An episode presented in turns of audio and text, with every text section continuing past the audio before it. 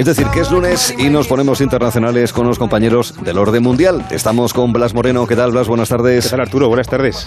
Encantado de saludarte. Lo mismo que le transmito con la emoción eh, equivalente a David Gómez. ¿Qué tal, David? Buenas tardes. Muy buenas tardes, Arturo. Bueno, hay muchas cosas de las que hablar, cuestiones de actualidad, pero también de contexto, que es uno de los enfoques con los que hacemos el orden mundial durante estas semanas aquí en Gelo en verano.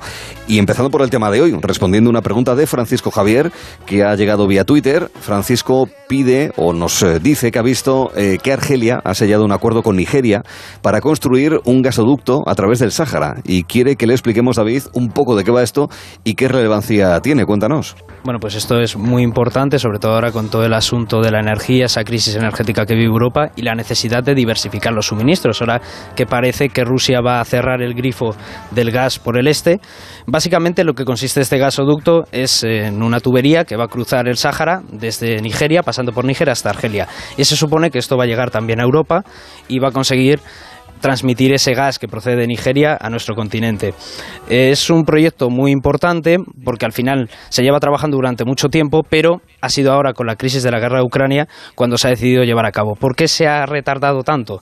Fundamentalmente porque toda la región del Sahel es una zona bastante conflictiva, con mucha actividad terrorista yihadista, y mm. ha sido muy difícil garantizar la seguridad. Seguramente sea complicado, pero al final las necesidades energéticas eh, priman y es necesario que se lleve a cabo este proyecto. Y al final yo creo que esto va a ser muy importante, sobre todo por ese contexto que comentaba de la guerra de Ucrania, de diversificar los suministros. Europa necesita ese gas, necesita esas fuentes, así que habrá que estar atentos. Mm, la verdad es que es importante, lo cual hace que todavía pongamos más interés del que ya había en toda esa parte del norte de África. Norte de África, más lindando con el Mediterráneo, pero también Sáhara, Sahel y países eh, de la relevancia como tiene Nigeria por sus recursos naturales y por la enorme población que tiene esa, esa nación, ese país. Hablamos de eso, respondemos a la pregunta de Francisco Javier, pero también, además, Blas, eh, venís a hablar de un asunto relacionado con el comercio internacional, los llamados choke points. Esto en español se traduciría como cuellos de botella, algo parecido es así, ¿verdad? Eso es, sí. Tengo entendido que es la manera de denominar eh, puntos clave de rutas comerciales marítimas en los que, de algún modo, la geografía podemos entender como que se estrecha, pues esos cuellos de, botella, una especie de, de puntos de estrangulamiento. ¿Por qué son tan relevantes? Bueno, es que se estrechan literalmente, Arturo. Es que son puntos muy concretos eh, que suelen ser estrechos o canales artificiales por los que pasa el comercio mundial marítimo, ¿no? Y claro, como son muy poquitos y por ellos pasa mm, prácticamente todo el comercio global, ten en cuenta que el 90% del comercio eh, se hace a través de mar, no a través de barcos, perdón, no a través de aviones o de trenes, sino de mm. barcos. Esos poquitos puntos que hay en todo el mundo, pues son cruciales para el transporte de materias primas, como por ejemplo el petróleo, el grano, el gas también licuado, etcétera, ¿no? Y por eso también son importantes no solamente a nivel comercial, sino también a nivel geopolítico, porque a los países les interesa mucho que el comercio siga fluyendo, evidentemente, así que ponen mucho énfasis en mantener el control de esos estrechos o de como mínimo que no se cierren o que no haya conflictos allí para que ese comercio no deje de fluir. Estoy pensando ahora mismo, por ejemplo, en ese barco que ha salido de Odessa con grano y que, claro, para poder salir y llegar a los mercados, pues pasará, por ejemplo, por, por eh, el estrecho del Bósforo, mar de Mármara y, demás puntos críticos, sin ninguna duda. Algunos, como este, por ejemplo, oye, pues que más que menos puede estar eh, al aviso y al loro de lo que significa, pero eh, creo que hay, David, unos siete ubicados en, todo el mundo. Tal vez el que he mencionado forma parte de ellos. Sí, exactamente. El del Bósforo y el de los Dardanelos, los estrechos turcos más importantes que ahora están de riguroso actualidad, por lo que acabas de comentar, del acuerdo de grano entre Turquía, Rusia y Ucrania, pero hay muchos más. Algunos son viejos conocidos, como el canal de Panamá, el canal de Suez, que son artificiales. Está el estrecho de Bab el-Mandeb, que después hablaremos de él por Djibouti, que conecta el cuerno de África con la península arábiga. El estrecho de Hormuz, entre Emiratos, Omán e Irán. El de Malaca de Malasia e Indonesia. Gibraltar, por supuesto. Mm. Y lo que hemos comentado del Bósforo y de los Dardanelos, que al final es, eh, está de rigurosa actualidad. Yo creo que más importante tal vez son los de la península arábiga, sobre todo el estrecho de Hormuz, porque estamos hablando de que por allí circulan casi 23 millones de barriles de petróleo al día. Al final, casi toda la producción y lo que es el comercio del petróleo pasa por ahí y abastece a los mercados de Asia, Estados Unidos, Europa. Y por eso es una zona muy militarizada. Hay que pensar que está Arabia Saudí, que está Irán, como comentaba, la rivalidad geopolítica es gigante y también Estados Unidos para vigilar la zona. Por tanto, quizás sea probablemente uno de los estrechos más importantes y Irán alguna vez ha amenazado con cerrarlo y alguno ha tenido que contener la respiración, o sea que probablemente sea uno de los más relevantes. En ese caso, en el estrecho de Hormuz. ¿Los otros cuáles serían, Blas? Pues aparte del que comenta David de Hormuz, en esa zona de la península arábiga hay otros dos estrechos más que también son muy importantes, que también he mencionado él antes. Bab al-Mandeb y el canal de Suez, que quizá les suene más a los oyentes. Bab al-Mandeb es la entrada del Océano Índico al Mar Rojo y acto seguido viene el canal de Suez, que es la entrada del Mar Rojo al Mediterráneo. Es decir, que entre los dos juntos consiguen conectar Europa, digamos, Europa Occidental y el Atlántico, con el mundo asiático, ¿no? con Oriente. Y son cruciales porque por allí pasa buena parte del comercio del mundo, buena parte del petróleo que sale del, este, del Golfo Pérsico hacia Occidente y también son muy famosos porque consiguieron en el siglo XIX conectar eh, Europa, las potencias coloniales, con sus colonias en Oriente, ¿no? ahorrando ese trayecto que suponía recorrer todo África, ¿no? bordeando toda mm. África por el sur y ahorrando muchos días de navegación y por lo tanto muchos costes. ¿no? Fueron muy importantes. El problema es que esa zona es muy peligrosa, por lo, que decía David. Este hecho de Balmandeb, para que nos hagamos una idea, es un punto muy concreto, muy estrecho que bordea con, por una parte, Somalia, en África, y por otra parte, con Yemen. Dos países muy conflictivos, en guerra civil, con una gran, gran actividad yihadista y muy complicados. Y, el, el, canal de Suez no lo es tanto ahora mismo, pero es verdad que hace unas décadas también tuvo muchos problemas porque recordemos que está más o menos entre medias de Egipto e Israel, que ahora se mm. llevan estupendamente, pero que en los años 40, 50, 60, 70 tuvieron varias guerras y llegaron incluso a bloquear el canal de Suez durante muchos años. ¿no? Entonces, esa zona árabe, digamos, Golfo Pérsico, el norte de África, es muy complicada y es crucial para el comercio internacional. Así es, y que no se cruce ningún barco, como pasó hace un tiempo en el, en el de Suez, que todos, que todos recordamos. Bueno, de, hecho, la semana pasada, es verdad, mencionamos Djibouti en concreto, que está justo en ese punto, ese pequeño país que está en ese recodo, digamos, sur del Mar Rojo, en, en la parte africana de ese, de ese punto de la región, en la boca de Bab al-Mandeb. Eh, es un país, como digo, muy pequeño, en esa parte del cuerno de África, eh, donde hay una importante presencia de potencias globales. Y esto posiblemente es algo que no se conozca demasiado. Es un caso muy interesante, David, que demuestra lo importante que es tener seguridad en eh, este tipo de pasos, en esos estrechos.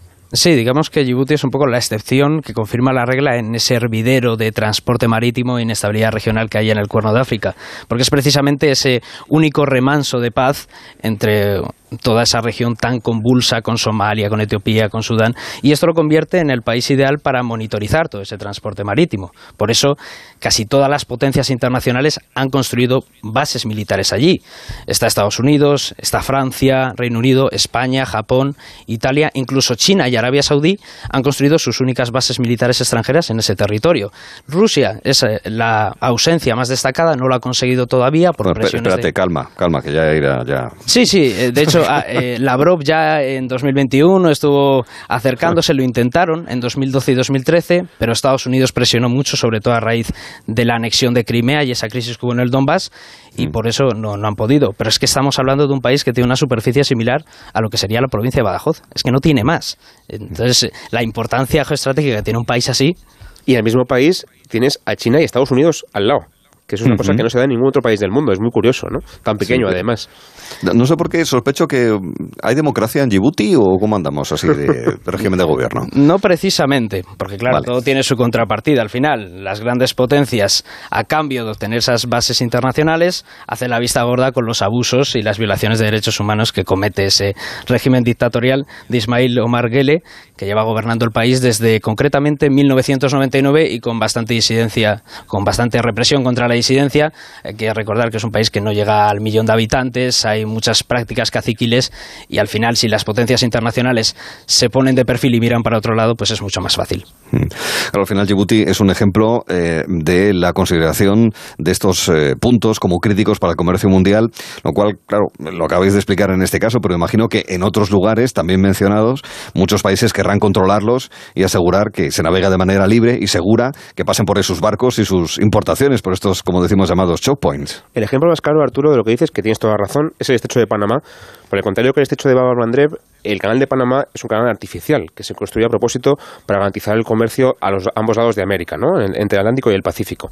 Y ese canal se construyó en el siglo XIX por impulso de Estados Unidos, que incluso llega a impulsar que Panamá se independice de Colombia, de la provincia colombiana, y de alguna forma como que instiga a esa provincia a independizarse para controlar el nuevo país y conseguir que se construya este estrecho y luego poder controlarlo, ¿no? De hecho, durante muchas décadas Estados Unidos controló ese territorio y los estadounidenses que controlaban la zona, bueno, pues eh, incluso se les llamaban los Tonials, ¿no? Porque eran los nacidos en, la zona del canal que estaba bajo, bajo control de Estados Unidos, ¿no? Entonces, bueno, es verdad que con el tiempo eh, Estados Unidos renunció a ese control que tenía, incluso militar, del, país y del canal de Panamá, pero se sigue considerando ahora mismo que el país forma parte de su, de su por así decirlo, zona de influencia, ¿no? patio trasero mm. de Estados Unidos, y Panamá sigue cultural y económicamente muy, muy, muy ligado hasta a Estados Unidos, a Washington. Y bueno, yo creo que el ejemplo por antonomasia de lo que está contando Blas, de la importancia de controlar estos canales, eh, lo hemos mencionado anteriormente, el canal de Suez, con esa crisis especialmente en 1956, cuando el presidente Nasser quiso nacionalizar el canal, se bloqueó todo el comercio, Reino Unido y Francia invadieron junto con Israel y al final Estados Unidos y los dijeron, oye, iros de aquí porque esto ya no es la época colonial. Yo creo que ese es uno de los mejores ejemplos de la importancia estratégica que tienen estos canales y de las luchas geopolíticas que ha habido entre países y sobre todo también de un elemento que no hemos mencionado hasta ahora, pero que también es fundamental y es la importancia que tienen estos estrechos y estos canales en la construcción nacional de esos países del tercer mundo descolonizados, porque al final el canal de Suez fue un elemento fundamental en el discurso nacionalista que dio Nasser en ese momento. es que estaba en Egipto, Arturo, pero pertenecía económicamente y legalmente al Reino Unido y a Francia. Y Egipto en un momento dado dice, mira, lo siento, pero no podéis beneficiaros de esto cuando este canal está en este país, ¿no? Y lo, entonces lo nacionaliza y provoca esa guerra que explicaba David. Sí, sí, sí. Aquel operativo anglo-francés eh, que, tuvo lugar para recuperar el, control del canal de Suez, lo que tú también habías explicado, Panamá nace por el canal. Posiblemente sin el canal, pues no hubiese nacido, no hubiese habido una nación panameña o un estado panameño. Bueno, vamos, lo que nos queda bien claro es que quien controle estos enclaves marítimos tiene mucho poder porque también controla el comercio internacional que pasa por ellos. Es verdad que hay que aclarar, y esto no lo hemos hecho hasta ahora, y, y quizá habría que haberlo hecho antes, teóricamente el derecho internacional no permite que esos, esos se cierren. No permiten que el país de turno cierre el estrecho cuando le, apetezca porque, evidentemente, violas y pones en peligro todo el comercio internacional. Es verdad que no cabe duda también que las potencias internacionales usan esos estrechos en, su beneficio y que en el caso de una guerra pues podrían quedar bloqueados, como hemos contado, por ejemplo, con el caso de Suez. ¿no? Y mm. por eso el control de los pasos suele ser un asunto central en la seguridad de los países eh, a nivel económico y militar. Por ejemplo, Estados Unidos tiene muchísima presencia militar en la zona del Golfo, sobre todo en Qatar y en Emiratos, porque esa zona abastece de petróleo a todo el mundo, ¿no? Eh, y además también ten en cuenta que en esa zona tienes al enemigo principal de la región, que es Irán, ¿no? Eh, y luego es que ten en cuenta también que hay muchas cosas que pueden salir mal en la región, especialmente en el Golfo Pérsico. Hay amenazas terroristas, está la piratería que mencionaba también David antes en la zona de Somalia, que ya por suerte ha remitido, pero que hubo unos años, hace 10, 15 años, que era muy grave. Eh, también accidentes o hundimientos de barcos, como tú mencionabas antes, el, el Evergrande en el canal de Suez, que esto fue hace nada más que un año y, parece que fue hace ya un siglo, eh, y ha habido muchas cosas así que pueden poner en peligro a todo el comercio global y con consecuencias muy graves. El Evergrande, es verdad, ese era el, nombre, pero la imagen la tenemos, la del barco, pero es posible, yo, no me acordaba de, de, que era el Evergrande. que era ese contenedor de, no sé, si, eran 400 metros de, longitud, bueno, bueno, una cosa sí, sí, un acontecimiento ahí, ver cómo lo desencallaban y cómo Sí, con una excavadora, eh, había También mucho meme, ¿no? Salió de allí, me parece, mucho cachondeíto. sí, sí, bueno, ya el, bloqueo, eh, en cualquier caso, eh, si se produce un bloqueo al margen de la causa, en esos cuellos de botella, al final, en lo que repercute es, por ejemplo, con lo que pasó con el Evergrande, con el retraso en el comercio o incluso, ¿por qué no? Claro, una subida de precios por la falta de ciertas materias en, una zona eh, concreta o incluso a nivel global. Vamos, que no podemos cerrar el tema sin mencionar eh, la posibilidad eh, de que haya choke points, en fin, de, esos cuellos de botella o de otros pasos que sean alternativos. Efectivamente. Y aquí vemos que cuando una potencia no puede controlar un choke point o un canal de estos, intenta crear los suyos propios. Por ejemplo, China hace unos años rescató la idea de construir un canal en Nicaragua como alternativa al de Panamá en Centroamérica. Este proyecto en concreto está parado, pero el hecho de que China esté interesada ya es una señal de la importancia que tienen, especialmente para países como China, que son potencias comerciales a nivel mundial. Y hay otro caso más, Arturo, que es el canal de Kra, quizá menos conocido, que es un proyecto también de China, para hacer un canal en la parte más estrecha del sur de Tailandia, que es muy estrechita, y así evitar el estrecho de Malaca, que pasa por Singapur y que es uno de los puntos más, eh, bueno, más fluidos de tráfico comercial, más importantes, pero también más delicados, evidentemente, ¿no? Y que de alguna forma son el cuello de botella literal del comercio chino hacia, hacia Occidente. Y además también, como es lógico, ese tipo de infraestructuras, ya sea en Nicaragua, en Tailandia o donde sea, suponen una inyección económica brutal para el país que lo, que lo, que lo construye, ¿no? Donde se construyen. Así que también, de alguna forma, sirven para extender la influencia, en este caso de China, o de quien sea, como también Estados Unidos con, con Panamá. Así que también son una herramienta de alguna forma de influencia geopolítica también que hay que tener en cuenta. Bueno, además los chinos tienen un rompehielos. Y dices, ¿para qué quiere China un rompehielos si no están cerca del Ártico? Ay, amigo, ¿y si el comercio internacional pasa por el norte de Rusia? Exactamente. es que por, ahí va a ir, por ahí van a ir los tiros. Sí, sí, sí, sí. Bueno, pues nada, para poner en su contexto, los llamados choke points, esos lugares que son claves para la navegación, para el tráfico comercial, especialmente el marítimo, y las repercusiones que ello suponen para esos territorios en sí, pero también para las potencias, para los países con más poder económico y militar. Hemos eh, querido contar en la primera parte. Vamos a por la parte ya más eh, de orden de actualidad, de noticias. Vamos a hablar de Kosovo, pero si no os importa hablar, yo creo que hay que empezar por eh, esa X que se ha despejado. Es que al final Nancy Pelosi, la demócrata, presidenta de la Cámara de Representantes, de viaje oficial por Asia, al final sí que va a ir a Taiwán. ¿Y eso qué repercusiones puede, puede tener, teniendo en cuenta que los chinos, la China continental, como se decía antiguamente, mantiene su, en fin, reclamación sobre la antigua isla Formosa, como se conocía también antiguamente, Blas. Claro, y dirán los oyentes, los oyentes de, de Gelo de Verano, ¿y qué tiene que ver conmigo lo de Taiwán, que está muy lejos, es muy pequeño y, esto de qué va, ¿no? El tema es que Pelosi es una de las personas más importantes de la política estadounidense, de hecho es la tercera en la línea de sucesión presidencial, si por algún casual Biden y su vicepresidenta fallaran, sería ella quien heredaría el poder, al menos temporalmente, así que su visita tiene un simbolismo muy importante también porque es la primera vez en 25 años que alguien de su estatus visita la isla. ¿Y qué ocurre? Que lo que supone eso de alguna forma es un reconocimiento tácito de que Taiwán eh, es un país independiente o al menos es un apoyo de, la demócrata a, ese Taiwán, ¿no? Y Taiwán, como tú decías, es un territorio que China reclama, que considera una provincia rebelde y que nunca ha renunciado, digamos, a recuperar, incluso por las armas, ¿no? Entonces, claro, mm, curiosamente, eh, incluso el presidente Biden, todo su gabinete de expertos en defensa, el Pentágono, etcétera, le han advertido a Pelosi de que no es buena idea que haga esta visita ahora mismo, porque estamos en un momento muy tenso de relaciones con China y no queremos tensarlas más. China también ha dicho que no le gusta nada esta visita, que le pone muy nerviosa y que podría responder con medidas muy contundentes, aún no sabemos cuál pueden ser, pero de momento la visita es importante por eso, porque nos pone en un grado de tensión mucho mayor en una zona quizá de las más peligrosas del mundo porque es una zona de choque directo en Estados Unidos y China. Y aparte hay que recordar que China ahora mismo vive una crisis económica con las hipotecas, que también tiene una crisis sanitaria con esa política de cero COVID y que en unos meses es el Congreso del Partido Comunista de China, que es uno de los eventos más importantes a nivel nacional.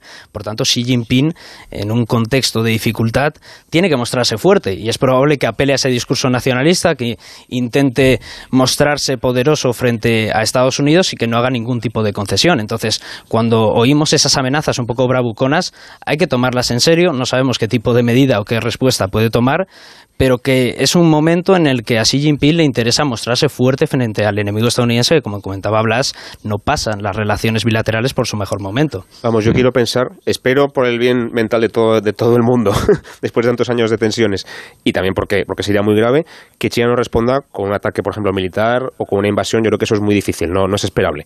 Pero tampoco es de descartar, porque si no es ahora, probablemente dentro de unos años China quiera recuperar Taiwán, y si no lo consigue por las buenas, como, como hizo con Hong Kong, por ejemplo, quizá lo haga por las malas. ¿no?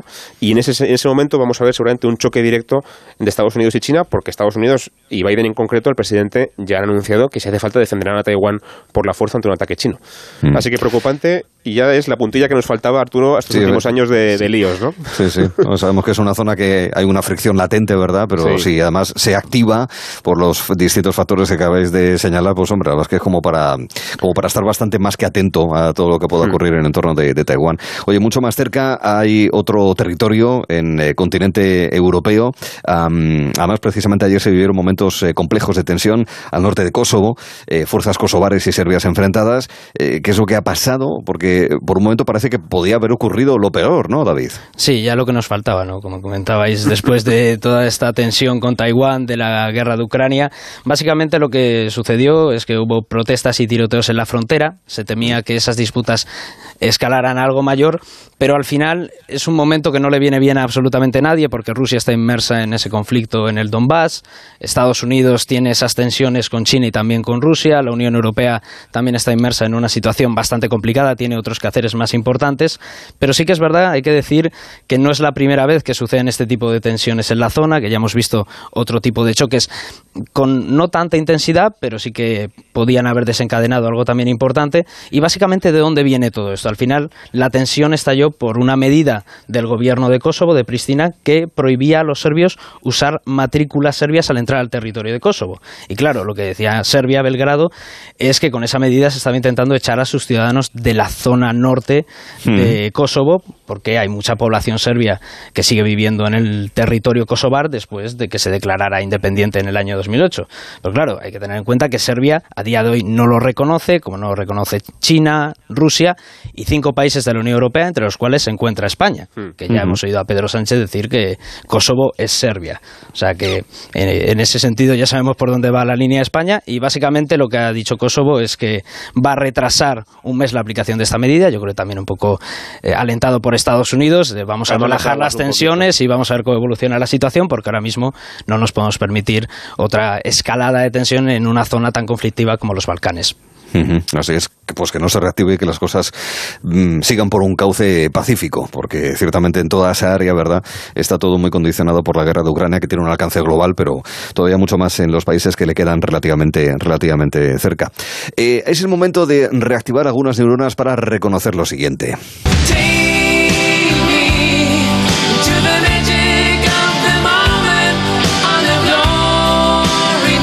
Me están dando ganas de coger, fíjate, una piqueta y empezar a tirar hormigón abajo. No, sé por qué. Tengo yo ahora mismo esa pulsión. Bueno, este es Wind of Change, los vientos de cambio de la banda alemana Scorpions. El hecho de que la pongamos, eh, ¿verdad, queridos? Tiene algún motivo y lo vais a explicar ahora. Efectivamente. Bueno, primero debo reconocer que Scorpions es uno de mis grupos favoritos, así que hay un poco de gusto personal en esta elección. Pero aparte, David, no lo sabía. sí, sí, yo soy bastante fanático del rock, pero aparte de ser una joya, de ser una de las mejores baladas de la historia, eh, Wind of Change, estos vientos de cambio, es una de las canciones con más trasfondo político de todos los tiempos o del siglo XX, porque este tema fue compuesto justo después de que la banda realizara una gira por la Unión Soviética entre 1988 y 1989 y la letra básicamente hace referencia a los cambios que se empezaban a notar en la URSS durante los años finales de la Guerra Fría, con eh, la perestroika, el glasnost, esas políticas de apertura de Gorbachev en aquellos tiempos. Incluso, aunque no se menciona en la letra, Wind of Change se erigió como uno de los símbolos de la caída del muro de Berlín para los alemanes. Entonces, estamos hablando de una canción con una trascendencia fundamental, hasta el punto de que se crearon teorías conspiratorias sobre su creación. ¿Ah, sí? Se decía, por ejemplo, que la Agencia Central de Inteligencia estadounidense, la CIA, estuvo detrás de la composición de la letra para generar un clima de opinión contrario a Moscú. En cualquier caso, lo cierto es que esta canción marcó a una generación y fue el exponente del final de la Guerra Fría.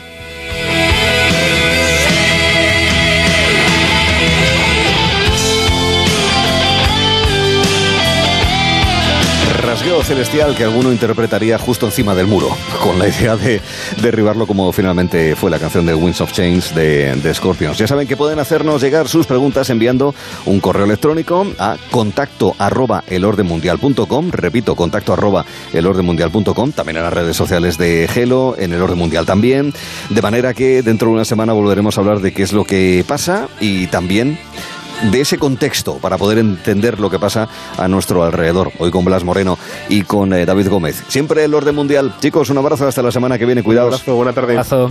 Hasta luego y muchas gracias. Dentro de un momento habrá